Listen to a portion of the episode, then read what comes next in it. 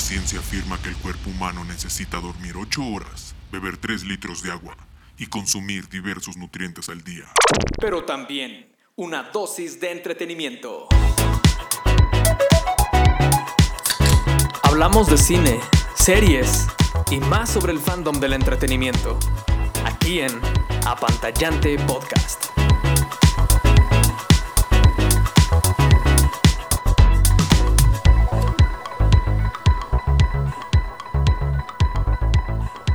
¿Qué tal amigos? Mi nombre es Gerardo Jiménez y estás escuchando el podcast de Apantallante, un podcast de cine, películas y series presentado por Shootbeats, un medio dedicado a hablar del fandom del entretenimiento y cultura popular en general. Eh, esta ocasión arrancamos una serie de episodios especiales para hablar de una de las series eh, pues no quisiera decir populares, porque la realidad es que Dark no es una serie popular, pero sí una de las series más aclamadas por la crítica y que recientemente se ha posicionado como, bueno, los fans eh, han votado por esta serie como la mejor de la plataforma de Netflix.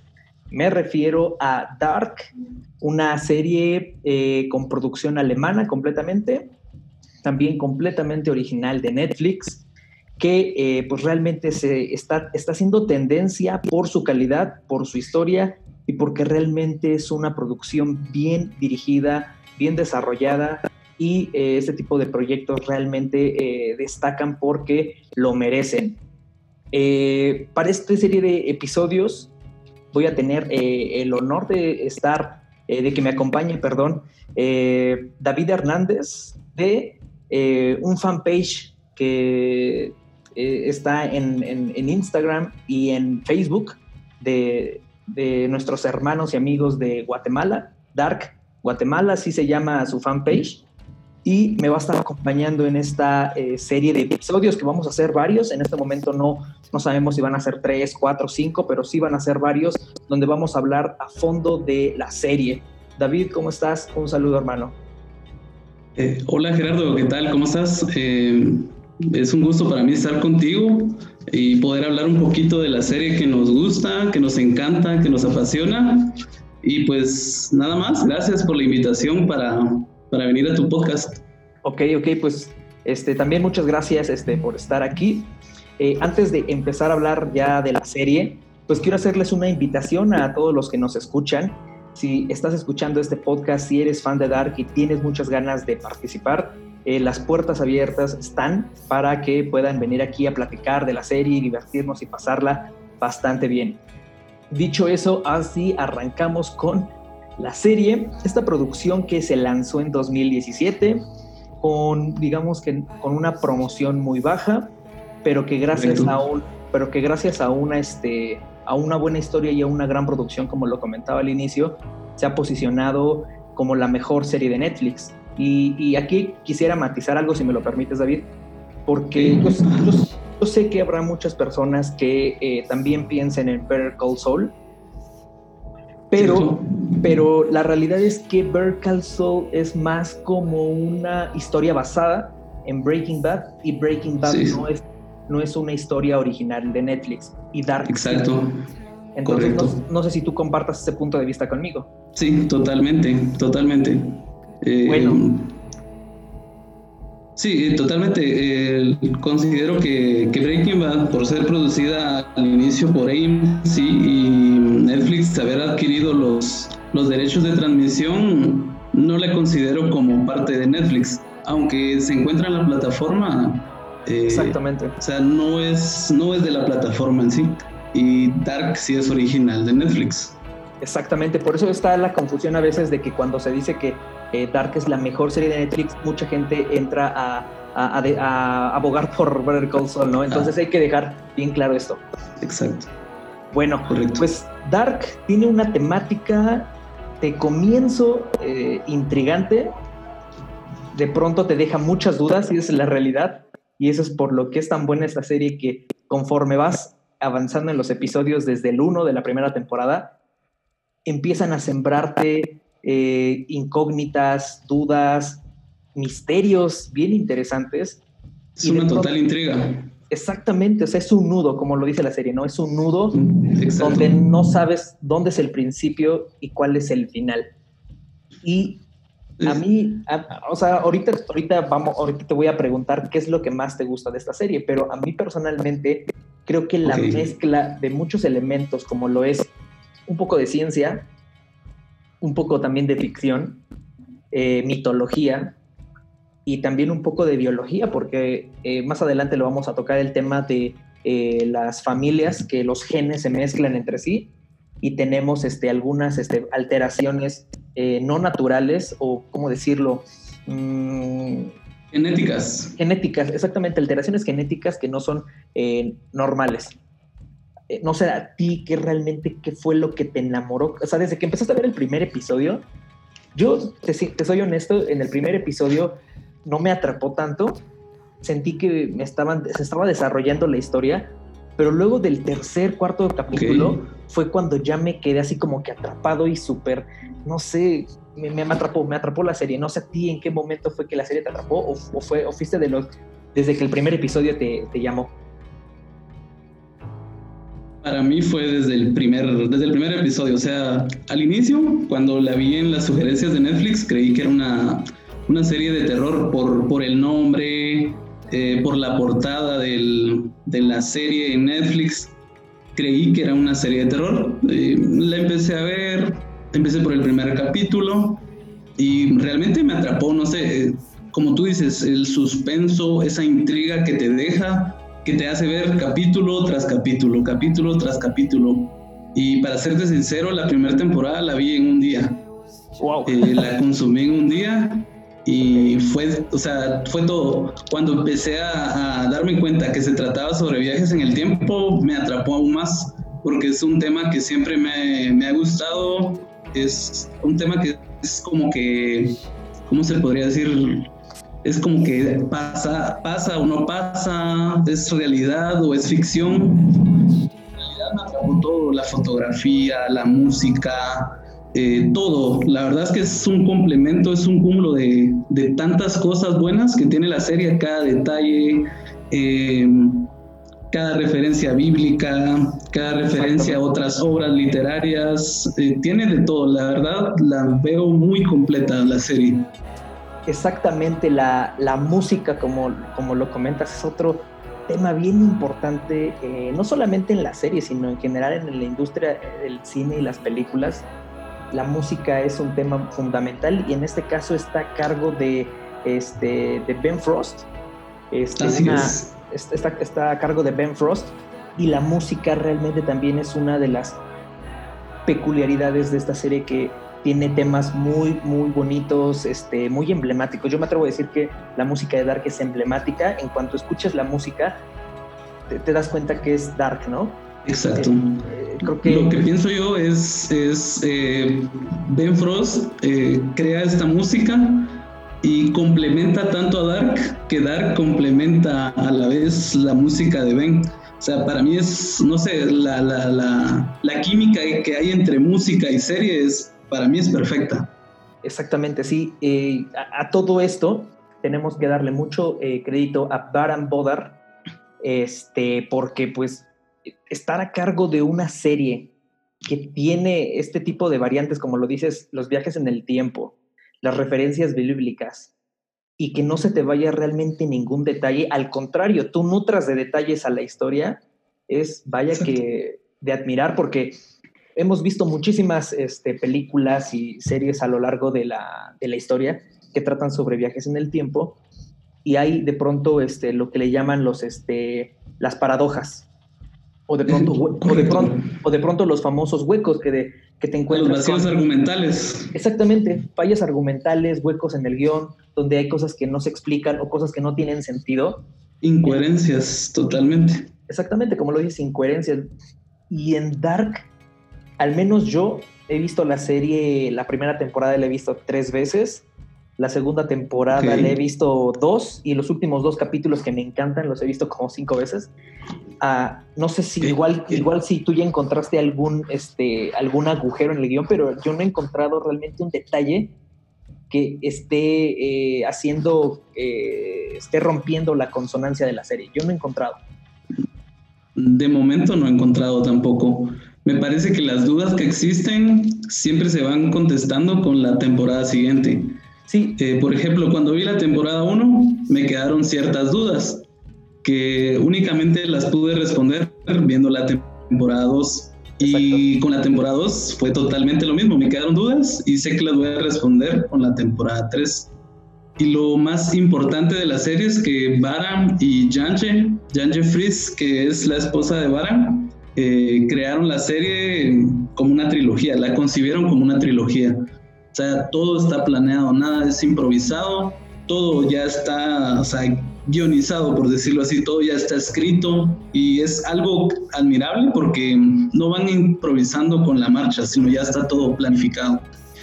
Exacto, porque ese es otro punto bien importante de esta serie y es una de las razones por la que es una es la mejor serie de Netflix, porque eh, hay otras historias para a lo mejor la gente que no esté muy al tanto de esto, que conforme la serie va teniendo éxito, la plataforma o la productora va firmando una temporada más y van así, una más, una más y una más y los creadores o los, y los, y los creadores o los guionistas van, o sea, como dicen, van construyendo sobre la marcha. Y ahí es donde pueden venir los, eh, los errores, las incongruencias, o que de pronto la serie se cayó a partir de la segunda temporada, que es lo que le pasa a muchas series. Eh, Correcto. Vemos cuatro o cinco temporadas y dices, creo que después de la cuarta la serie ya empieza a caer muy, muy, muy feo y Dark no, o sea, Dark es algo que estuvo preparado desde el principio para tres temporadas y es algo que a los fans les costó comprender porque cuando vieron la primera y la segunda y, la, y la serie seguía teniendo éxito, ellos pensaban y pensábamos que la serie tenía potencial para más de tres temporadas. Sin embargo, sin embargo, este, los creadores de esa serie dejaron claro que la serie siempre estuvo planeada y este, desarrollada para nada más tres temporadas y no hay nada improvisado como lo, como lo comentas, todo está planeado y yo creo que nos va a dejar muy satisfechos y va a ser un final épico el que vamos a ver en, junio. No sé tú cómo lo veas. Sí, totalmente, totalmente. Eh, lo que te mencionaba, eh, que Baran y Janje planearon la, la serie como una trilogía y como tú decías, la gente pide más, la gente dice queremos una cuarta temporada, una quinta, una sexta pero em, lo que mencionas es bastante cierto, las series se vuelven tediosas a partir de cuatro o cinco temporadas. Son pocas las series y las puedo contar con los dedos de la mano que, em, que no han caído en, en, el tedio, eh, en ser tediosas por tener temporadas de más. Entonces, para mí es perfecto que sean tres y si te das cuenta, la serie juegan mucho con la numerología con los números. O sea, desde la primera temporada te muestran las tres épocas, 2019, 1983, 1953. Son tres, eh, tres épocas, perdón. Eh, lo mismo con la triqueta, el relojero Townhouse menciona eh, sobre los agujeros negros que no conectan dos, dos épocas, sino tres, tres dimensiones, perdón. Eh, o sea, siempre juegan con los números y creo que hasta eso está planeado, no sé, para mí todo es perfecto. Exactamente, o sea, una serie que planeas desde el principio, o sea, de esta forma, es porque lo tienes bien claro. Y como dices, a veces, a veces improvisar te puede salir bien o te puede salir mal. Y Dark, yo creo que es una serie perfecta por eso. Pero vamos a, a, o sea, hay mucha gente que le gusta la serie, y hay mucha gente que la, ha visto, pero no todos la entienden o no todos están al tanto de todo, todos los secretos y todos los misterios que hay. Vamos a hacer una recapitulación de la trama. ¿Cómo inicia la serie? Nos plantean la desaparición de un niño. Todo, todo parte de ahí. Se desaparece un niño, el cual es Eric Obendorf, en ese momento uno comienza a deducir que se trata a lo mejor de un, eh, sí, eh, digamos que algo anormal. No, yo no me, había, no, me había percatado tanto que era como de viajes en el tiempo. Correcto. Luego después, es, creo que un tiempo, no recuerdo exactamente los días, se vuelve a perder otro niño en, en Winden. Por cierto, estamos en Winden, Alemania, es una pregunta que muchos se hacen y todavía hay mucha gente que no sabe. Winden es un pueblo ficticio. Winden no, total, no existe. Winden no existe en Alemania. Obviamente hay locaciones que utilizaron para hacer la serie que sí existen, porque he visto muchas fotografías de gente que ha tenido la oportunidad de estar eh, cerca de las locaciones donde se ha grabado la serie, pero Winden, donde se, donde se lleva a cabo eh, la historia, no existe. Entonces, en Winden se vuelve a perder otro niño que se llama Eric Jassin, o Jassin, es, no, perdón, es Jassin. primero, primero, el primer niño que desaparece es Eric Ovendor. Bueno, ni tan niño, es un adolescente. Exactamente. Eh, luego, el que desaparece es Mikkel Nielsen. Ok, sí, perdón, me salté a Mikkel Nielsen. me salto a Mikkel, Nielsen. Mikkel Nielsen es el que desaparece. Eh, Jonas y Bartos con la intriga de que mm, Eric Ovendorf es un dealer de, de Binden. Exactamente. Eh, piensan a planear ir a conseguir las drogas que él dejó abandonadas después de haber desaparecido. Entonces planean entre amigos ir por esas drogas a las cuevas, cerca de las cuevas de Binden. Entonces, en ese suceso es cuando, cuando Mikkel Nielsen desaparece. Luego, a los cuatro o cinco días, si no estoy mal, es cuando desaparece Yasin, que vendría a ser el novio, entre comillas, de, de Elizabeth Doppler, la niña que es sordomuda. Exactamente.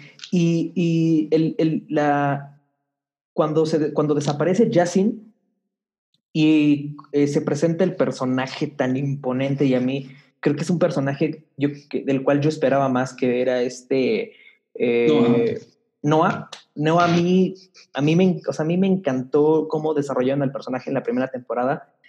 Creo que sí me dolió un poco que en la segunda haya muerto y que haya resultado ser un peón más de todo este complejo este, tablero de ajedrez. pero, totalmente. Creo, pero creo que es por un propósito muy bueno y en la tercera temporada va a quedar demostrado que, que hay, hay, una figura más imponente más arriba de, de Noah. Pero cuando desaparece Yasin, este, creo que ya es cuando comenzamos a darnos cuenta que Noah es como que una persona que está moviendo los hilos en la primera temporada. Sí, en la primera temporada totalmente. Él tiene todo el misticismo, como tú dices, toda esa figura, esa imagen de, de, de imponencia, de, de ser, eh, por decirlo de una forma, el villano de la, de, la, de la temporada, porque en la segunda es todo lo contrario. Es un, eh, un personaje más pasivo, que está buscando respuestas, que sabemos que tiene familia, entonces es todo lo contrario de la primera temporada. La primera temporada es totalmente un personaje que impone, y, conforme avanza la trama te das dando cuenta que realmente es un personaje importante durante la primera temporada. Incluso todos pensaban que él era el villano principal, que en la segunda temporada él iba a ser el, iba, iba a continuar como villano, pero cambió totalmente el, el, el, personaje. Pero sí, como tú dices, este, eh, estoy de acuerdo contigo todo con respecto al, al personaje de Noah. Exactamente. Bueno, desaparecen los tres niños. Y eh, obviamente las autoridades de Winden se empiezan a movilizar porque pues, estamos hablando de que Alemania es un país de primer mundo, donde es un pueblo muy tranquilo, donde digamos que este tipo de actos de eh, desapariciones o actos delictivos, porque obviamente uno no se imagina que hay viajes en el tiempo y una cueva que tiene, este, digamos, un pasaje por dos, este, por tres eh, dimensiones o, o, ¿cómo decirlo? Eh, épocas. épocas, exactamente. Eh, y pues, obviamente las autoridades de Winden se empiezan a movilizar. Aquí es donde entra con, mucha, con mucho protagonismo el personaje de Ulrich este, Nielsen. Y, Correcto. y está la mamá de Elizabeth, se me fue su nombre. Charlotte Doppler. Charlotte Doppler. Ellos, digamos que son las cabezas, por así decirlo, de la policía local de Winden. Empiezan a movilizarse, obviamente no encuentran respuestas porque no hay rastros. Los niños no están en Winden. No están en Winden, totalmente. No están en Winden y eso, digamos que empieza a generar un tono de desesperación. Eh, Jonas, eh, quien había perdido a su padre porque se había ahorcado un año antes, regresa a Winden porque, este, digamos que tuvo un, eh, ¿cómo decirlo?, un tratamiento psicológico, el, cual por, el cual, por cierto, creo que el único que sabe me parece que es Bartos Así es, es correcto. Bartos es el que sabe de, del, del tratamiento psicológico de Jonas. Y de hecho, al inicio del primer episodio se puede ver cuando Jonas vuelve al, al colegio, a la escuela, y Bartos le cuenta que, que, estuvo mintiendo, diciendo que está en un intercambio en Francia y que nadie sabe de su, de su tratamiento psicológico. Y lo que mencionabas era de que, mm, por ejemplo, no, no hay rastro de los niños, eh, no hay Helge, eh, trabajan demasiado bien en ese aspecto que no dejan rastros. Y aunado a eso, eh, los viajes en el tiempo nadie se los imagina. Ulrich al inicio como que relaciona un poco eh, lo que 33 años antes había sucedido con su hermano más, pero es como que muy ambiguo, no está muy seguro si, si tiene que ver o no. Conforme avanza la trama, eh, empieza a hacer la conexión entre la desaparición de Eric y Mikkel. Cuando ya desaparece Yasin, es como que está un poco más eh, enfocado en que algo extraño pasa, que no es normal lo que sucede. Entonces se, involucra a indagar un poco más sobre las desapariciones y aunado a eso que Max eh, aparece en 2019 justo eh, en la noche que desaparece Mikkel. Entonces al día siguiente que desaparece Mikkel encuentran el cuerpo de Max en el bosque. Ulrich va desesperado a querer eh, encontrar la respuesta sobre su hijo y se da cuenta que no es su hijo, es otro niño totalmente diferente, con ropa de los ochentas, con artículos de los ochentas. Entonces, como que empieza a ser luego, en, como en el cuarto, quinto episodio, se empieza a dar cuenta que algo raro pasa. Exactamente. Eh, tenemos tres niños que desaparecen, Eric Obendorf, Mikkel Nielsen y Jasin. Eh, no recuerdo si eh, mencionan el apellido de Jasin en algún momento en la serie, creo que no. Eh, no lo mencionan, pero en la página oficial de, Dark está el apellido y es Frizz. Es Jasin Frizz. Jasin Frizz, sí, ya me acordé. Eh, ok, para esto, eh, digamos que se plantean cuatro, o sea, en torno a todos estos, estos sucesos, hay cuatro familias involucradas que conforme uno va viendo la serie, se va dando cuenta que las cuatro familias digamos, que dominan este, este, este, esta ciudad o pueblo en, Alemania. O sea, nos vamos dando cuenta que todo gira en torno a estas cuatro familias, que son los Nielsen, los Tiedemann, los Doppler y los Kangwa. obviamente para la segunda temporada, que vamos a hablar más adelante en otros episodios de eso, pues ya nos damos cuenta que todo el origen de Winden probablemente sea entre estas cuatro familias y no sabemos cuál sea el origen y el final, porque al final de cuentas ese es el misterio de la serie, no se sabe cuál es el principio y el fin. Que dicen que eh, el principio y el fin es lo mismo, entonces digamos que ese misterio creo que nunca se va a resolver o nunca se va a, responder en la serie. ¿No? Sí, totalmente, sí, totalmente de acuerdo. Como, como un bucle. Exactamente. Sin inicio, sin final. Exactamente. Ok. Luego, después de que los tres niños desaparecen, eh, digamos que por un lado está la parte que está investigando los, los sucesos y al mismo tiempo se empieza a desarrollar el personaje de, Jonas, como lo comentábamos hace un momento, y él tiene, él regresa a Winden con sus amigos a la, a la escuela, digamos, local. No sé si en algún momento eh, pasan el nombre de la escuela donde estudian, no pero lo, no lo mencionan para nada en la, serie. Supongo que en alguna escena o en alguna imagen aparece el nombre de la, de la escuela, pero pues es la escuela eh, de, de, Winden. Local, es la escuela local de Winden. Es, exactamente la escuela local de Winden, donde se reúne con sus amigos, eh, que es Marta, que era su antiguo interés amoroso, que después, eh, digamos que tiene también una conexión, una relación con este Bartos Tiedemann, y está la parte de eh, Marta es hermana, tiene dos hermanos, uno de ellos es Magnus Nielsen y Mikkel Nielsen, quien había desaparecido eh, días más adelante. Finalmente tenemos a Francisca Doppler, que tiene nada más una hermana, que es este, Elizabeth Doppler, que por cierto, eh, aquí es donde entramos con los detalles congénitos. Elizabeth es muda. Ahí es donde nos dan el primer indicio de que hay una, un error congénito eh, eh, en, en, la serie. Después, obviamente, ya uno lo empieza a analizar y se, da cuenta de más personajes que tienen estos detalles de genética, que hay un fallo en la genética, pero Elizabeth es el primero, ella es muda, su papá es eh, Peter Doppler y su mamá es la alguacil de la policía de Winden, que es este, este, se me va su nombre siempre de este personaje. Charlotte, Doppler. Charlotte Doppler. Charlotte Doppler.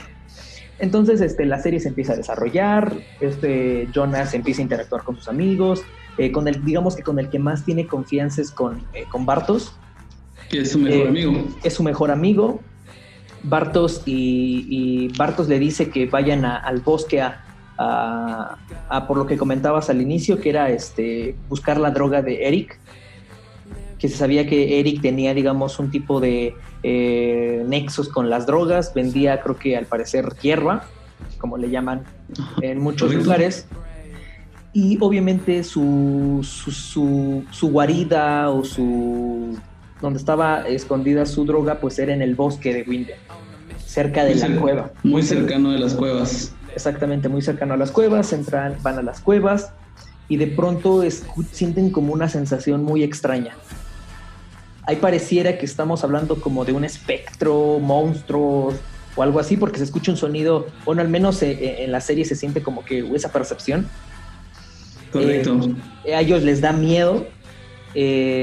Marta, Francisca, Magnus, Bartos, y Jonas corren. Mikkel, él, eh, hay que destacarlo, es, él es el menor de todos ellos. Estamos hablando de que eh, Mikkel tiene alrededor de 12, años, 13 años. Más o menos. más o menos como 10, 12. como 10, 12 años. Y todos los demás, que es este Jonas, eh, Marta, Magnus, Francisca, tienen, digamos que entre 17, 18, 19 años, más o menos. Sí, aproximadamente. Entonces ellos ya son, digamos que, eh, adolescentes más cercanos a la adultez. Cuando sienten esta sensación, corren, corren de las cuevas, se van, digamos que, hacia la carretera, por así decirse. Pero cuando se percatan, Mikkel ya no está. Después, este, obviamente, deducen que Mikkel se perdió. No encuentran explicación porque Mikkel no dejó ningún rastro entonces, obviamente la situación en Winden se, comienza a tornar más este, tensa, más misteriosa. Y eh, el personaje de, de, Noah entra en acción. Y ahí es donde poco a poco empezamos a darnos cuenta que Noah hace algo con los niños. Nunca se ve a él totalmente teniendo este tipo de, de relación con los niños. Él interactúa, él nunca interactúa en Winden con ellos, porque para eso tiene a su, a su servidor, por así decirse, que es eh, este Peter Doppler, papá, ¿no? Es Helge. Helge, perdón, perdón, perdón, perdón. Helge Doppler, este, que también es un personaje muy misterioso y es, o sea, la, serie tiene esto, ¿no? Desarrolla de pronto los personajes no se conectan entre sí, los van desarrollando de una forma muy misteriosa todos, la gran mayoría. Sí es y de pronto en algún momento se empiezan a entrelazar. Entonces en la primera temporada es muy complejo que empieces a tener, empiezas a tener más dudas, eso es un hecho. En la primera temporada es todo lleno de dudas y la segunda temporada o al final de la primera temporada es cuando todo se empieza a conectar. ¿Sí o no? Empiezas eh, correcto, totalmente de acuerdo. Al final de la primera temporada ya empiezas a tener ciertas respuestas que, que tienes desde el inicio y mencionabas a, a Helge como sirviente de Noah. Todos pensábamos que, que, Noah era el que, el que secuestraba a los niños, el que los usaba como experimentos en la silla, en esa, en esa silla que parece una silla eléctrica, pero en sí es una máquina del tiempo. Exactamente. Eh, todos pensábamos que era Noah, pero Noah es, el, el, es la cabeza, es el, el que piensa todo y Helge es el que ejecuta los planes de Noah para poder y, todo es, es eso, experimentar con los niños. Primero es Max, que desaparece en 1986 y lo utilizan en, la CIA, que es una máquina del tiempo, y lo envían a 2019. Eh, luego Eric, luego Jacin y todos eh, piensan que pasó lo mismo con Mikkel, incluso Mikkel lo menciona. Eh, al inicio de la temporada empiezan a hablar de Eric en el bosque y dicen seguramente alguien lo tiene en un sótano, eh, lo tiene secuestrado, como que deduce esa, esa parte de la, de la trama y todos piensan que va a suceder lo mismo con Mikkel, que lo van a utilizar para, para los experimentos y pasa o sea, es todo lo contrario, no, no pasa nada con él. Exactamente. Ahora, hay un, hay un misterio en todo esto que a mí es una de las cosas que creo y espero que tengan, tenga alguna explicación en la tercera temporada. Y son las habilidades de, de Mikkel. Y yo creo que este es un detalle que no creo que esté como de relleno o de más. Porque vemos que Mikkel tiene cierto gusto por la magia. Correcto, es de hecho, fan de, Houdini. Exactamente, y de hecho hay una, hay una escena en la primera temporada, en el primer episodio, donde él hace una especie de truco, desapareciendo una pelota en dos vasos. Correcto. Y lo hace bastante bien. Y, eh, o sea, yo viendo la serie me doy cuenta que no hay escenas de relleno, no hay escenas donde realmente te estén haciendo paja. Creo que todo tiene un porqué y es una de las grandes, eh, por lo menos yo espero que Mikkel tenga algo, tenga algo más que explicar, porque después de esto Mikkel siempre fue este personaje como que introvertido, misterioso.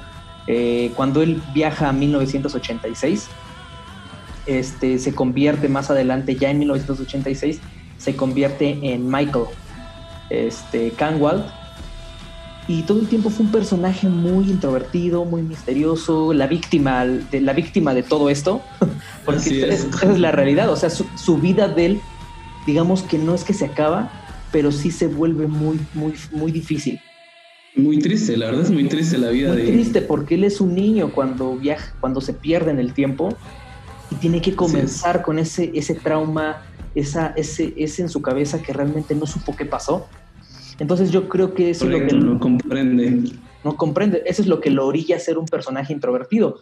Pero el tema de la magia es algo que a mí me sigue dando vueltas y, no sé, o sea, todavía sigo pensando en por qué, por qué, por qué está esa escena. O sea, yo creo que realmente hay un porqué. No sé hay un trasfondo, sí, sí, totalmente. Muchos teorizan de que em, este Mikkel, eh, luego de convertirse en Michael y suicidarse, él hace como una especie de truco, como lo hizo al inicio, como tú lo mencionas, un truco de magia y, hace una ilusión, porque incluso su papá le pregunta, ¿cómo lo hiciste? Y él le responde, no es cómo, es cuándo. Entonces el misticismo que hay detrás del personaje, la vida trágica que, que tiene al desaparecer y aparecer en otra época, queda esa intriga y a la vez eh, ha dado pie para que creen teorías sobre que Mikkel es otro personaje, que es Adam incluso, que él es el que manipula a todos porque él sufrió y quiere como tomar venganza del sufrimiento que, obtiene. Eh, entonces muchos esperan que, que, por lo menos en esta tercera temporada tenga un poco más de relevancia. Y estás en lo correcto. Eh, sí, sí, porque de hecho vamos a hablar en otro episodio de teorías, completamente de teorías de la tercera temporada, pero una de, las, que, una de las que comentas es precisamente eso, de que eh, se, cree que Mikkel podría tener algún tipo de secreto que puede ser la gran, una de las grandes bombas de la tercera temporada, con este tema de la magia. Y obviamente que también lleva un, sombrero eh, de mago eh, y de hecho, de hecho es la, una de las principales razones por la que lo asocian con Noah, porque ambos tienen una, un, sombrero muy parecido. Muy parecido, correcto. Hay una foto donde está toda la, eh, digamos que el movimiento de Sigmundus Creatus Est, y aparece Noah sentado con un sombrero de mago, y es el mismo. Es Adam. Es Adam, perdón. Y es, parece ser que es, no sé si el mismo sombrero, o un sombrero muy similar al que usa Mikkel eh, en esta escena de, del truco de magia. Sí, correcto, es un, sombrero muy similar, yo igual lo veo muy similar. Eh, en la foto que tú mencionas de la secta de, viajeros temporales que funda Adam, eh, él aparece en medio de todos ellos con el sombrero, incluso usa una camisa de cuello alto muy similar a las que usaba Houdini. Ahí creo que hicieron una teoría donde comparaban la forma de vestir de, de Houdini y la forma de vestir de Adam. Y era muy similar. Puede ser que sea por la época o porque hay un trasfondo ahí, porque hay algo encerrado ahí. Exactamente. Yo, o sea, yo todavía la fecha, hasta el día de hoy, todavía me resisto un poco a creer que Jonas es, es Adam. O sea, yo sé, yo sé que lo han dejado muy claro en la, en la serie y lo han hecho, han hecho hincapié una, dos, tres veces y hay muchas pruebas de que, de que pueda ser Adam, pero todavía tengo 1% de, no de esperanza, pero todavía tengo 1% de, de, de probabilidad de que esto pueda dar un giro así completo y que la serie todo el tiempo te haya mentido a propósito o que o precisamente Adam quiera hacerle creer a todos que él es Jonas y que no y, que no como tal este digamos que los escritores o los guionistas de la serie nos quieren mentir sino que el propio personaje haya jugado con nosotros mismos también. Y que hay un giro hay un giro en toda la trama no eso es una posibilidad. Obviamente parece remota creo que conforme avanzan este digamos que las, las especulaciones de la tercera temporada queda más claro que es, efectivamente Adam es Jonas, pero todavía tengo por ahí una reserva. Eh, eh, pero después también hay otro, hay, hay, otra, digamos que hay otro, otra parte de la historia muy importante en todo esto. Ya hablamos de eh, las familias, ya hablamos de, digamos que los protagonistas que son Jonas y sus amigos, Marta, sí. Magnus, Francisca, Mikkel que se pierde, este, hablamos de Noah, de los niños desaparecidos, pero también está la central nuclear, que juega otro papel fundamental en la historia. Una central nuclear que fue fundada en 1953, no, perdón, eh, 1900... ¿Fue 21 o 53? No recuerdo. Eh, en el 53 empiezan las, la construcción de la, Exactamente, de la sí. planta y es autorizada, si no estoy mal, en los años 60.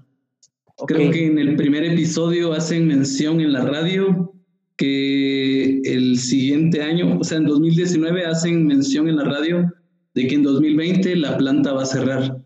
Y mencionan la fecha en que fue aperturada y cuáles son las causas eh, de por qué será clausurada la, la planta nuclear y que es una de las plantas nucleares en Europa que nunca tuvo fallos. Y esa es una de las mentiras que, que sí hubo un fallo ahí por, y ese, fa, ese fallo lleva a, a, que se activen las cuevas. O sea, el fallo en la central nuclear es lo que crea el agujero de gusano en las cuevas.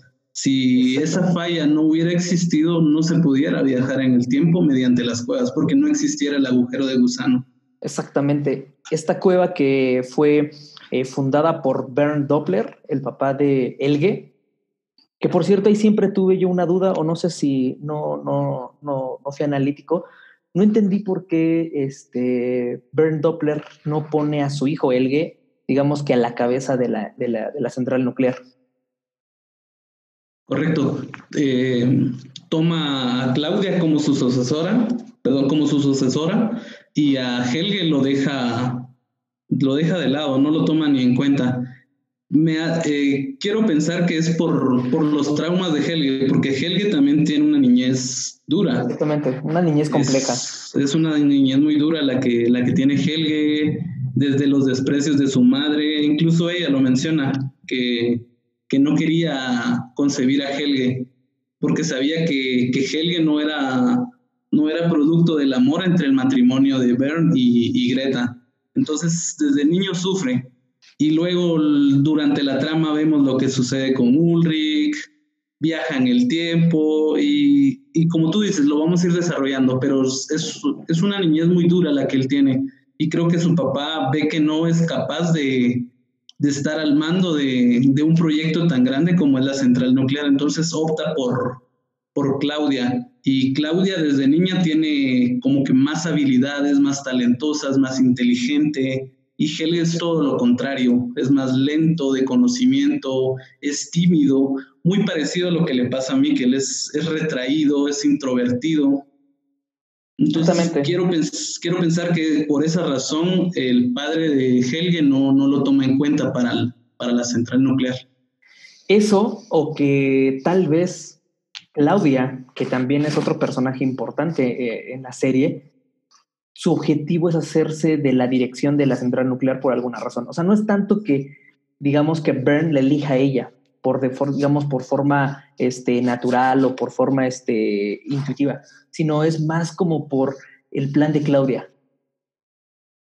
Correcto, pero em, Claudia considero yo que, que, su personaje al inicio es como que, o sea, ella no está enterada de todo, ella se va dando cuenta de todo lo que pasa conforme avanza la trama y se va dando cuenta de que de cuál es su papel en toda la en toda la historia.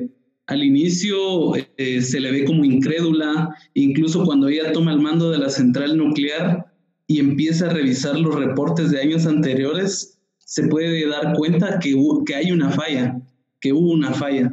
Entonces va con Bern, platica, le dice que encontró un error en los reportes y él le dice que, que, hay algo. Entonces, eh, eh, Bern lleva a Claudia a las cuevas y es cuando le muestra los barriles de desechos tóxicos. Entonces ella como que empieza a darse cuenta qué es lo que está sucediendo ahí.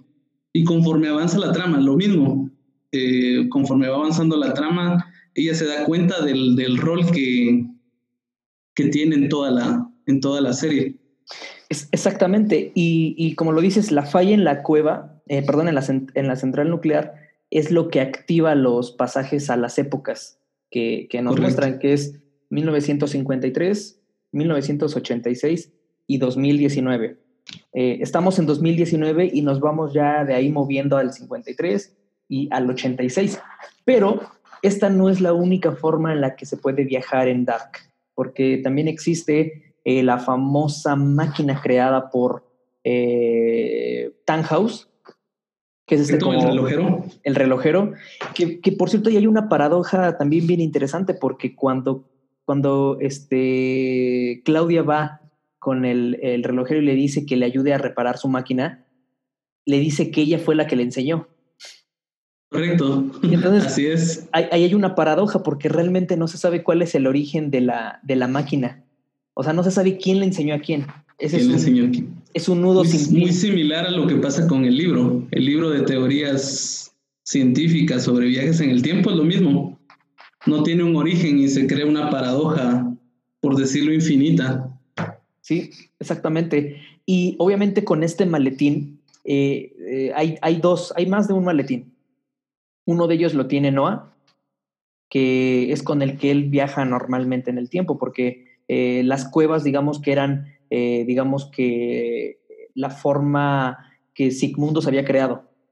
Correcto, y una forma muy rudimentaria de, viajar en el tiempo. Exactamente. Pero eh, el relojero también tiene un, rol bien interesante porque conforme avanza la serie, él te va dando detalles científicos y un poco este, mitológicos y un poquito como filosóficos y hace muchas referencias a, digamos que a pensadores de la historia. Entonces, Tannhaus también tiene un rol bien interesante que ah, por, en, algunos, en algunas partes pareciera que él es como que, él es, de hecho, él es la narración en primera persona de la serie. Correcto. también tiene un rol bien interesante en todo esto. Luego, este, más adelante, viene eh, el tema este de cuando, digamos que ya los personajes de, la actualidad del presente empiezan ya a tener una, un desarrollo en el pasado. El tema de Ulrich, el tema de este, esta eh, es este Catarina, eh, la famosa Hannah, que también es súper eh, polémica. Es fundamental, es fundamental. Exactamente, Hannah pareciera que tiene un papel secundario en la primera temporada, en la segunda tiene un poco más de relevancia y parece ser que en la tercera va a tener más protagonismo. Entonces, las versiones adultas que vemos en 2019, luego nos las muestran en sus versiones jóvenes en 1986. Ahí se empieza, ahí, es donde empezamos a tener este tipo de ya un poquito de resolver unas dudas, eh, se empieza a conectar todo y empezamos a entender el porqué de muchos sucesos. Para la segunda temporada ya, este, digamos que hay todavía más eh, viajes en el tiempo porque ya nos profundizamos un poquito más en 1953 Este, pero e, en 1986 es muy importante, porque aquí es donde queda Mikkel y aquí es donde conoce a la, a la enfermera, que es este Inés. Y, la que termina siendo su madre. Exactamente, le, digamos que lo adopta, le da su apellido y digamos que ya lo, lo, lo, cría como Michael Canwell. Eh, posteriormente, eh, hay un detalle aquí, por cierto, que la enfermera tiene un hijo que al parecer perdió la vida. Correcto, ella lo menciona. Lo menciona, eh, pero repito, como esta serie no se le van los detalles, este cabo no está cerrado. Todo indica, que, todo indica que Inés Canwell, o el hijo de Inés Canwell, también tiene por ahí un misterio que no se ha revelado y que en la tercera temporada lo vamos a saber. Es muy probable. Correcto, es muy probable que, que, tome relevancia el hijo de Inés. Eh, muchos mencionan y teorizan de que es Peter, el, el hijo de Helge, entre comillas, porque bien sabemos de la capacidad de Helge y muchos dudan de que pueda entablar una relación con, una mujer. Entonces teorizan de que es, eh, es adoptado Peter y que la mamá puede ser Inés. No es algo tan seguro, pero como tú dices, cada detalle en la serie es importante y si está es por algo, no lo, no lo colocaron por, para rellenar la trama, para rellenar la historia. Todo tiene un porqué, un dónde y un cuándo. Exactamente, que esta, eh, no, no, lo habíamos saltado, una de la, probablemente la frase más emblemática de esta serie, creo que lo habías comentado, eh, es eh, no, no, no es cómo sino cuándo. Correcto. No es cómo sino cuándo es digamos que la frase emblemática de esta serie que repetidamente se dice. Este, o también la de todo está conectado es otra también muy, muy famosa. Pero en todo esto aparece un personaje también central, que es, al principio lo conocemos como el extraño, que para el final de la primera temporada ya descubrimos que es la versión adulta de Jonas. ¿Qué nos puedes decir, David, de eh, Jonas, eh, por así decirlo, adulto, grande? Extraño, dejémoslo en el extraño. Eh, al inicio todos pensábamos que él estaba como que relacionado con la desaparición de los niños. Se le ve como que muy misterioso. Eh, incluso va al hotel de Regina, la madre de Bartos, a alquilar eh, una habitación. él duerme en esa habitación. Incluso vemos la, la máquina del tiempo. Exactamente. Vemos que empieza a colocar en la, en la habitación pósters, periódicos, eh, hojas del libro de Tannhaus, de y se crea como que un misticismo detrás de, de Jonas eh, adulto. Entonces, todos lo relacionaban con la desaparición de los niños y es todo lo contrario. Él está tratando de arreglar toda esta situación que pasa en Binden. Exactamente. y, el personaje es importantísimo porque al, ser el mayor, él ha visto más cosas de las que nosotros sabemos de la serie. De hecho, incluso se lo menciona Jonas. Exactamente, o sea, él, ha visto más cosas que no se revelan en la serie y es precisamente uno de los misterios rumbo a la tercera temporada. Porque al parecer él tiene también este conocimiento de la máquina del tiempo, sabe más o menos cómo están todas, eh, como dice eh, Adam, las piezas eh, de ajedrez en el tablero, sabe cómo está todo armado, pero también hay un punto donde él no alcanza ya a percibir qué onda. Y yo creo que aquí es donde entra el misterio del segundo mundo, donde probablemente Jonas no ha viajado a ese mundo. O, no sé, porque aquí hay una, hay una duda que yo tengo muy, muy puntual y es que el extraño o el Jonas grande, digamos que le empieza a explicar a, su versión del pasado y empieza a explicarle eh, a otros personajes cómo está el tema este de, de, los viajes en el tiempo y todo. Pero él nunca menciona si él ya viajó a otro mundo. O sea, digamos que no se sabe si este, este personaje o este extraño ya viajó al otro mundo. ¿Tú, ¿Tú crees que sí lo hizo o, en la serie, digamos que está implícito? Yo siento que está implícito, porque al final de la primera temporada, eh, cuando Jonas está en el búnker y está encerrado, le dice, sácame de aquí, quiero que se acabe esto, ya no quiero vivir esta pesadilla. Y él le dice, no, tú te tienes que quedar acá, es, este es tu papel, esto, esto lo tienes que vivir porque yo ya lo viví. Todo lo que tú estás experimentando, yo ya lo experimenté. Y si tú no estás acá, eh, nada se cumple como tiene que ser. Exactamente. Y yo ya vi cosas que realmente nadie tiene que ver, le menciona él. Y yo lo tomo como que él ya viajó a ese mundo.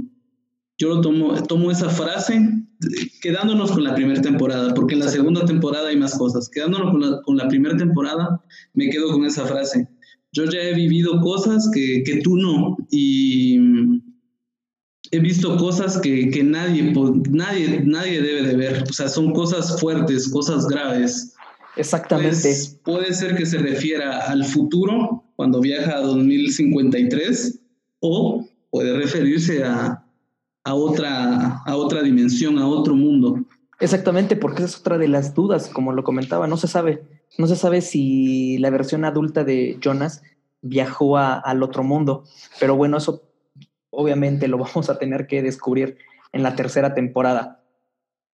Eh, en todo esto, eh, digamos que nos vamos a regresar un poquito con el personaje de Noah, porque Noah eh, tiene a su aliado, que es este Elge, Doppler, él está probando una máquina del tiempo.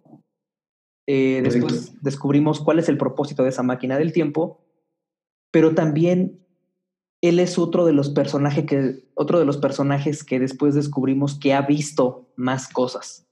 O sea, al, principio parece que, eh, digamos que la lucha es entre el Jonas de, en su versión adulta y Noah. O sea, pareciera que entre ellos dos están peleándose por arreglar las cosas, otro quiere a lo mejor condenar el ciclo que sea infinito, el otro quiere romper el ciclo, y obviamente los dos han visto cosas del futuro y por tanto saben cómo, cómo están ocurriendo los hechos. Y aquí es donde entra el personaje de Bartos, que es un personaje que es persuadido por Noah. Algo le dice, mm, yo creo que lo impacta al decirle qué es lo que va a ocurrir.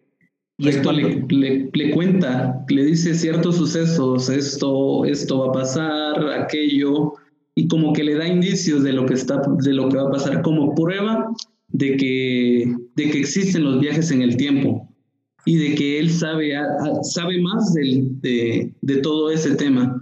Incluso lo cita, lo cita. Por eso te digo que es muy importante eh, el personaje de Eric, porque Eric eh, desaparece y deja sus drogas y un teléfono cerca de las cuevas. Exactamente. Bartos adquiere las, las drogas luego de que desaparece Mikkel, revisa todas las drogas y ve que dentro de la bolsa de las drogas hay un celular.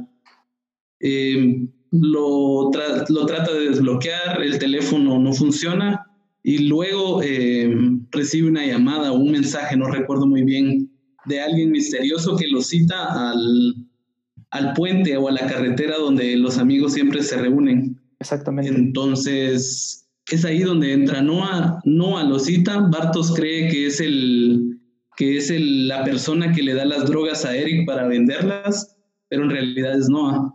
Eh, y él le empieza a decir ciertos sucesos, esto va a suceder, esto no, incluso le entrega una libreta. ¿Recuerdas esa libreta con la triqueta? Exactamente, sí. donde están todos los sucesos, eh, las horas, las fechas, eh, y él se lo da, eh, Noah se lo da a Bartos para, para que compruebe todos los sucesos que van a, que van a, que van a pasar en el futuro. Exactamente. Y eh, digamos que Noah es, va preparando lo que le llaman más adelante los disparadores para que todo vaya ocurriendo.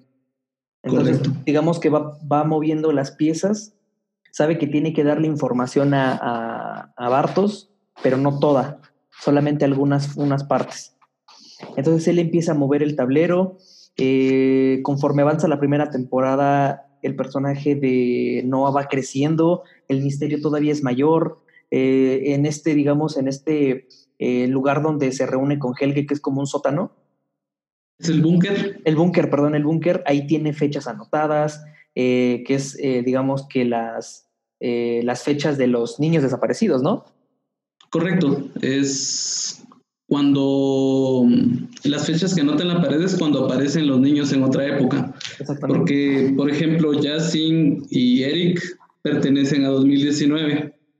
Son raptados y llevados a 1986, que es donde está la CIA, esta, esta CIA que es como una CIA eléctrica, pero es una máquina del tiempo. Los capturan en 2019, los trasladan a 1986, ahí hacen las pruebas con los niños. Esa máquina sí, sí hace que una persona viaje en el tiempo, pero eh, no está completa esa máquina, es un prototipo, porque hace que los niños viajen en el tiempo, pero les quema parte de la cara, de los ojos. Entonces sí viajan en el tiempo porque nos lo muestran con Mats. Si, recuerdas al final de la, de la primera temporada, eh, muestra cuando Mats viaja en el tiempo y aparece una grieta en el búnker, está Peter en el búnker y ve cómo cae el cuerpo de un niño. Lo mismo sucede con Eric y Yasin, pero ellos no aparecen en 2019 porque ellos pertenecen a esa época. Ellos eh, viajan en el tiempo de 1986 a 1953. Entonces no anota con, con GIS en la pared eh, la fecha en que ellos aparecen en 1953, que si no estoy mal es 5 de noviembre para Eric y 9 de noviembre para Yassi. Exactamente. Este, y eh, Noah, entonces, este, pues tiene este, eh, un propósito. No sé si el propósito de Noah en todo esto es alterno a los planes de, de Adán. Me parece que por algún momento parece que Noah está ejecutando su propio plan, al mismo tiempo que obviamente tiene que preparar los disparadores, pero eh, aquí como que hay una pequeña, un pequeño misterio. No sé si es parte del plan eh, original o no está ejecutando algo aparte. Sí, totalmente de acuerdo. Parece como que él estuviera, al inicio se, percibe como que si él estuviera al mando, que, que, no está siendo manipulado por alguien más que es Adam. Eh, pero todos nos preguntamos, o sea, si puede viajar con las cuevas, si puede viajar con la máquina del relojero, ¿por qué están utilizando a los niños en, en los experimentos con esta máquina prototipo? Y creo que Adam, saltándome un poquito para la segunda temporada, Adam se lo menciona a Jonas. Cuando Jonas eh, se encuentra por primera vez con Adam, mantienen una charla y él le menciona la evolución de las máquinas del tiempo él le dice, tú has visto eh, todas las máquinas, le dice, el búnker, eh, la máquina del relojero, la cosa del futuro, que es la masa, la materia oscura que está en 2053, y le hace mención de cada una de las máquinas. Incluso Adam le, le pone un ejemplo a Jonas con la rueda y el automóvil, que siempre su predecesor supera a, Sí, el predecesor supera. Entonces, eh, Adam le, pone este ejemplo a Jonas con la rueda y el automóvil. O sea, no puede existir el automóvil sin antes haber creado la rueda. Entonces, yo lo planteo de esta forma. Si, que, si quieren llegar a tener la máquina del tiempo que estabiliza la materia oscura, deben crear primero la CIA. Sin la CIA no van a poder crear la máquina del relojero y posteriormente las máquinas que siguen. Entonces pienso yo que Adam eh, le dice a, Noah qué experimentos debe hacer y con quiénes debe hacerlo y por qué debe hacerlo. Pareciera que, que Noah tiene el control, pero creo, creo totalmente eh, que está siendo manipulado por Adam. Exactamente, porque obviamente en la serie como digamos que nos movemos en el tiempo de pronto a 2019, al 86 y al 53, ahí es donde entra esa confusión, ¿no? Porque dices, ok, si no ya puede viajar en el tiempo con el, eh, con el, digamos que con la máquina esta que es como, está como en un maletín, ¿por qué está experimentando con una máquina del tiempo? Pero parece ser que esta máquina del tiempo está en el pasado. Correcto. Entonces, por eso digamos que es como si nos estuvieran mostrando al mismo tiempo cómo crearon la propia carreta y el automóvil. Entonces, eh, digamos que para el pasado es fundamental que las cosas ocurran así para que tenga eh, el presente y el futuro estén conectados. Entonces, digamos que en el futuro ya saben que lograron eh, encontrar una máquina o hay una máquina que puede permitir los viajes en el tiempo, pero eso no significa que dejen de hacer lo que ocurrió en el pasado. Entonces por eso la máquina tiene mucha importancia eh, y para el final de la primera temporada, pues vemos este, que Jonas es capturado por, por, por este Noah y lo lleva al búnker. Lo lleva al búnker y de pronto se empieza a crear como un agujero de gusano donde se encuentra con la versión de Elge Doppler eh, en su versión de niño. Y aquí es cuando ellos tienen esta, o sea, parece que juntan sus, sus pulgares o sus, este, perdón, sus, sus dedos. Sus índices. Sus índices y se, como que se, se traspasan, eh, intercambian épocas.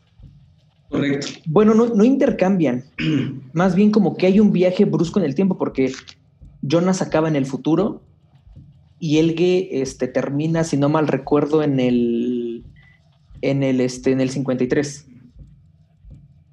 Ambos viajan 33 años eh, en el futuro desde su época.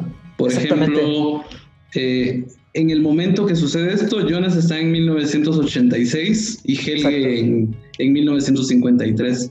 Exacto. Entonces, eh, viaja, Jonas viaja a 2053 y Helge viaja a 1986. O sea, desde poniendo como punto central su época a la cual ellos pertenecen, viajan 33 años al futuro. Por eso de 2019, Jonas, que es de 2019, viaja a 2053 y Helge, que es de 1953, viaja a 1986. Exactamente. Y con esto, este, bueno, hay una escena todavía más adelante que es la última de la, de la, del episodio 10 de la primera temporada, donde Jonas despierta, está en un búnker y se tona como que un, este, un ambiente como que apocalíptico. Correcto. Ve muchas notas y digamos que eh, como hojas de papel, eh, digamos como si alguien estuviera haciendo un trabajo conectando los hechos a las personas, a los personajes. Incluso ve las fotografías de, de los personajes y de, las, de, los, de los integrantes de cada familia entrelazados con hilos. Exactamente, porque obviamente esto es difícil explicarlo eh, con palabras, pero en la serie pues lo vas viendo de una forma muchísimo más fácil, ¿no? Empiezas a ver cómo se empiezan a entrelazar las familias, eh, los acontecimientos y todo esto, pero Jonas obviamente para él es algo muy, todavía muy complejo de entender, todavía está en esta parte en la que está descubriendo eh, cómo se están conectando los hechos, sale del búnker y se da cuenta que efectivamente está como en una época apocalíptica, hay de hecho este, como aviones de guerra, la zona donde él está está destruida, parece que hubo una guerra. Y de pronto pasa un camión, de pasa un camión, se baja un convoy de personas y uno de ellos es un personaje que es femenino, que no sabemos exactamente su origen, pero parece que también va a tener una relevancia en la tercera temporada. Jonas le pregunta, porque como él ya había viajado en el tiempo, ya se empieza a dar cuenta que hay eh, este tipo de distintas épocas, eh, digamos que están conectadas. Le pregunta en qué año estamos y, o le dicen qué época estamos, ¿no? Sí, ¿en qué año estamos? Le pregunta. Le dice en qué año estamos y le dice en el futuro y pum, este, lo noquea. Lo, noquea y ahí acaba la, la primera temporada. En esa primera temporada quedan cabos sueltos, pues demasiados, ¿no? O sea, eh, de entrada, de entrada, ¿qué onda con Noah? ¿Y qué pasó con Elge? Y obviamente lo que viene con Jonas. Eh, obviamente también sigue todavía el misterio de Mikkel. Eh, hay muchas, muchísimas este, cosas por resolver. Y acaba bastante interesante. Lo que nos dejan aquí, lo que nos presentan es el futuro apocalíptico, que es 1953 que es, 2053. Perdón, perdón, 2053, que es la época que faltaba presentarnos. Porque nos habían presentado las tres, que era 2019, 86, 53. Parecía que esas tres épocas estaban conectadas en un ciclo, perdón, en un bucle, y de repente aparece la variante de 2053 que es la que ya se empieza a desarrollar en la segunda temporada. Y después obviamente aparece todavía otra época más atrás. Eh, 1921. 1921. Y aquí es donde ya empezamos a descubrir todavía más. Y parece que ahí es donde todo surge, en 1921. O sea, parece, parece, que 1900, parece, parece, que 1921 es, no, no es el origen ni es el, el, inicio de todo, porque todo indica que no vamos a saber nunca cuál es el inicio y el fin. Pero digamos que es una referencia en el tiempo de darnos una idea de que a partir de ahí es donde todo empieza a tener eh, un, una sucesión. Desde donde manipulan los hechos, por decirlo de alguna forma. Exactamente. Eh, Mikkel se queda en, en 1986, como lo, lo, habíamos comentado al inicio. Tiene su vida como Michael Canwell. Eh, digamos que los, todos todavía siguen este, buscando respuestas. El único que ya empieza a tener una idea de esto es Jonas y Claudia. La versión... y, un poco y un poco Ulrich. Exactamente, Ulrich también. De hecho, Ulrich, si no mal recuerdo, él se pierde en la primera temporada, ¿verdad? Bueno, él, él viaja en el tiempo. Él viaja en el tiempo. Él sigue a. Él sabe que Helge eh, tiene algo, que él oculta algo, él sabe algo. Pero él, él desconfía de Helge en su versión anciana. Exactamente. Incluso lo, lo interroga en el, en, el, en el asilo, va dos o tres veces a platicar con él, pero como Helge sufre de demencia, él no sabe qué responder, solo le dice, tengo que detenerlo, eh, yo puedo acabar con esto y, y, el speech de que él puede detener todo. Entonces Ulrich, aunado a que ya desconfía de Helge, eh, investiga de la aparición del niño que, que te comentaba al inicio, que, que, él aparece justo en la noche de, de la desaparición de Mikkel, pero la policía lo encuentra al día siguiente por la mañana. Entonces Ulrich conecta los sucesos y desconfía de Helge. Una noche sigue a Helge hasta el asilo, Helge se escapa del asilo y se encamina a las cuevas. Entonces él lo persigue en las cuevas. Helge, anciano en su demencia, logra viajar en el tiempo y viaja a 1986. Ulrich también viaja, pero él viaja a 1953. Exactamente. Entonces, acá vemos que, que, incluso, a pesar de que, que Noah y Adam no manipulan, bueno, manipulan la mayoría de, de eventos, también los personajes eh, como que están condicionados a que vuelvan a repetir el ciclo. Porque um, Ulrich sigue a Helge a las cuevas, eh, ya había investigado la aparición del niño en el bosque. Eh, y él empieza a buscar eh, las respuestas de, de, todas esas preguntas. Entonces viaja en el tiempo y ya sabemos qué es lo que sucede en 1953. Conoce a su madre, conoce a su, a su papá, conoce a su abuela, incluso platica con el relojero, deja su celular en el, en el estudio del relojero, en el taller del relojero y posteriormente eh, deduce que Helge está involucrado en todo eso. Su solución, entre comillas, es, es matar al niño Helge. Entonces solo, lo, solo lo deja herido, eh, le lastima un costado del, del, rostro y de la cara. Y por eso vemos a, a, Helge de anciano, de adulto y de anciano, con esa cicatriz. Eh, yo cuando vi por primera vez la serie me preguntaba, ¿por qué tiene la cicatriz? No sé, no lo relacionaba hasta que vi ese momento cuando Ulrich le hace daño, conecté, conecté ese evento y dije, o sea, por eso la serie dice, todo está conectado, porque literalmente todo está conectado, o sea, todo está condicionado para que se vuelva a repetir, por eso es un bucle infinito. Exactamente, o sea, al final de cuentas, la trama de la historia es un bucle que involucra cuatro familias. Y todo parece ser que entre todos ellos se crean a sí mismos, o sea, entre ellos mismos. O sea, lo que no sabemos es quiénes son los que ponen esas bases para que se empiecen a formar las familias. Porque me queda claro que obviamente es muy probable que haya habido aquí incestos, eso es un hecho. Sí, correcto. Pero tuvo que haber, o sea, ¿quién provocó el primer incesto? A lo que yo voy. ¿Cuál es el origen? O, exactamente, o quién podría ser por de alguna forma el bisabuelo o el tatarabuelo o el tatarabuelo de todos. Correcto. o sea, porque es como la propia creación, ¿no? O sea, viene de, de Adán y Eva, que más adelante lo vamos a comentar. ¿Quién es el Adán y Eva de, de todo este nudo de familias? Que pues parece ser que tenemos como que ya una respuesta sobre esto, pero lo vamos a, profundizar más adelante.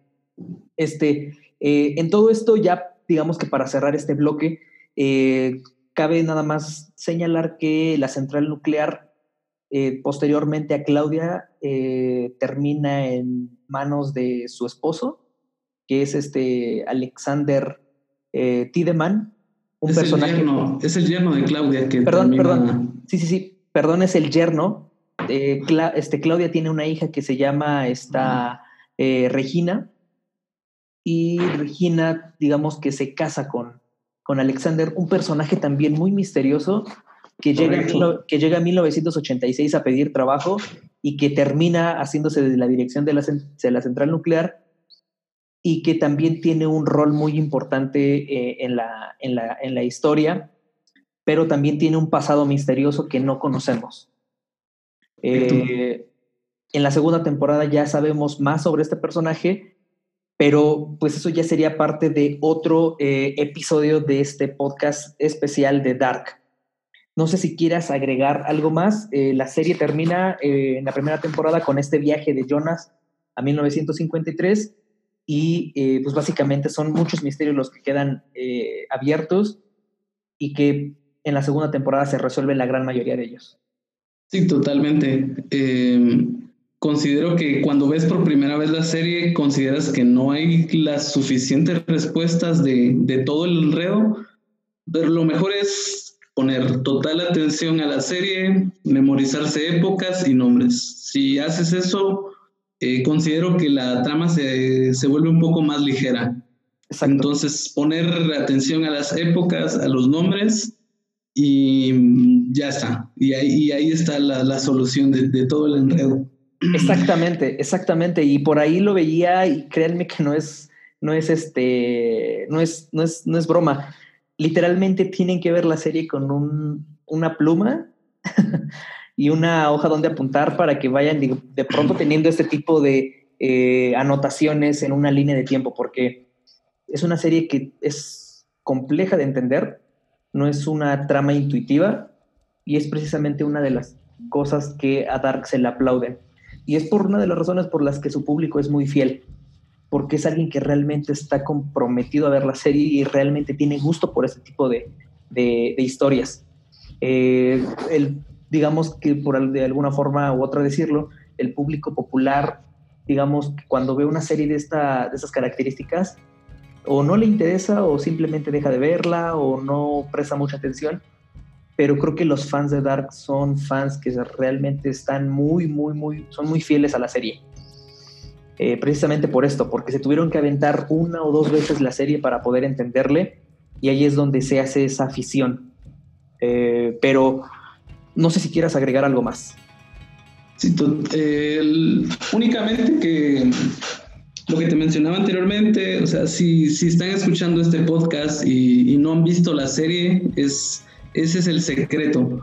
Y entender que realmente todo está, todo está conectado. Por, por algo mencionan tanto y reiteradas veces, capítulo tras capítulo, todo está conectado. Y la base fundamental son las cuatro familias y los viajes en el tiempo. Exactamente. Con esto eh, terminamos este primer episodio eh, de esta serie de, Dark. Vamos a hacer eh, obviamente más episodios en los próximos días para tocar la segunda temporada y posteriormente hablar sobre teorías y cosas interesantes que podríamos ver, también referencias a, como lo comentabas al inicio, a las este, pasajes religiosos, mitología, ciencia, cosas muy interesantes que esta serie eh, tiene, que es una de las razones por, la, por las que es muy, muy, muy recomendable. Este, nos vemos en un siguiente episodio. No olviden, eh, y les recuerdo que tienen que seguir las redes sociales de arroba Dark Guatemala en Instagram y también en Facebook están así. Eh, David Hernández está con nosotros acompañándonos en esta serie de episodios especiales. Eh, él representa esta fanpage, suben contenido muy relevante sobre la serie y más ahorita que está, digamos que la, la, tercera temporada próximamente a estrenarse. Síganlo a él en sus redes sociales de Dark Guatemala. A nosotros también síganos, arroba shootbeats, porque subimos contenido todos los días y todavía tenemos eh, planes de, eh, digamos, que hacer todavía cosas más interesantes. Yo soy Gerardo Jiménez, eh, David Hernández. Un gusto amigo, gracias por la invitación y encantado de estar contigo en tu podcast. Exactamente, y les reiteramos la invitación, si alguien está escuchando este podcast y tiene muchas ganas de participar, solamente mándenos un mensaje, ya sea a Dark Guatemala en Instagram o a mí, arroba shootbeats. También me pueden encontrar en Twitter como arroba eh, y en Instagram como arroba y JC. Esto fue todo en este eh, podcast llamado Apantallante, donde hablamos de cine, series y el fandom del entretenimiento. Nos vemos amigos. Eh, David, un gusto. Muchas gracias. Igualmente, Gerardo. Bueno, pues nos vemos hasta la próxima y recuerden que todo está conectado.